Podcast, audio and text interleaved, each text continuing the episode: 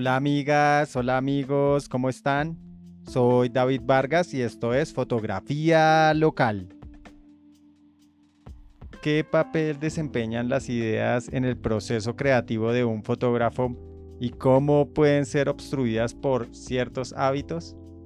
Para guiarme en esta reflexión voy a tomar como referencia uno de mis libros preferidos y es un libro que compré casualmente por Amazon. Eh, no conocía en ese entonces al fotógrafo. Sencillamente creo que lo compré porque estaba como en oferta y me pareció que estaba bien. Este libro se llama Cómo hago fotografías de Joel Meyerowitz.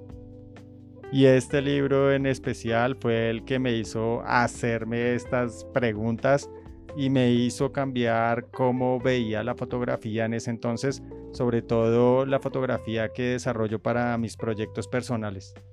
Y voy a citar algo del libro que dice, sin una idea no hay arte, con una idea al menos existe la posibilidad de arte. Las fotografías parecen imágenes, pero en realidad son ideas. Y esta afirmación que hace él resalta la importancia fundamental de las ideas en el mundo fotográfico, pues hay muchos hábitos que solemos tener para enterrar constantemente las ideas. Y muchos de nosotros muchas veces no somos conscientes que las ideas juegan un papel crucial en la creación de fotografías.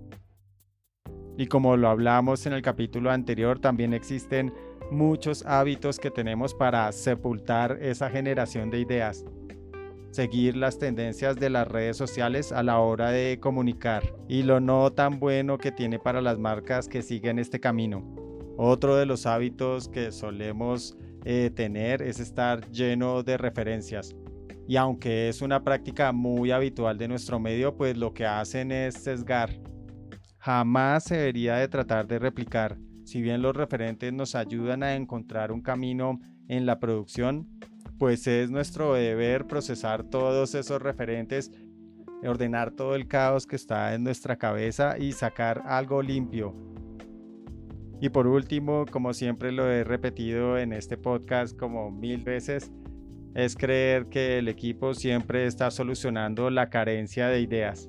Si ya todos sabemos que no es la flecha, sino es el indio y estos tipos de hábitos que solemos tener todos, pues va generando siempre una mente con una capacidad limitada para crear. Y aún así más grave, desvaloriza la importancia que tienen las ideas en las producciones. Y es algo muy común y es muy difícil eh, aceptar que tus ideas valen más que tus cámaras. Para mantener la creatividad en constante evolución siempre hay que adoptar prácticas que nutran nuestra mente con nuevas ideas. Como lo hemos hablado en episodios anteriores, pues se puede incluir actividades como la exploración constante de otras formas de arte, la colaboración con otros creativos y la dedicación regular a ejercicios de generación de ideas. Y también es ultra importante mantener siempre esa actitud de curiosidad y receptividad al mundo que nos rodea.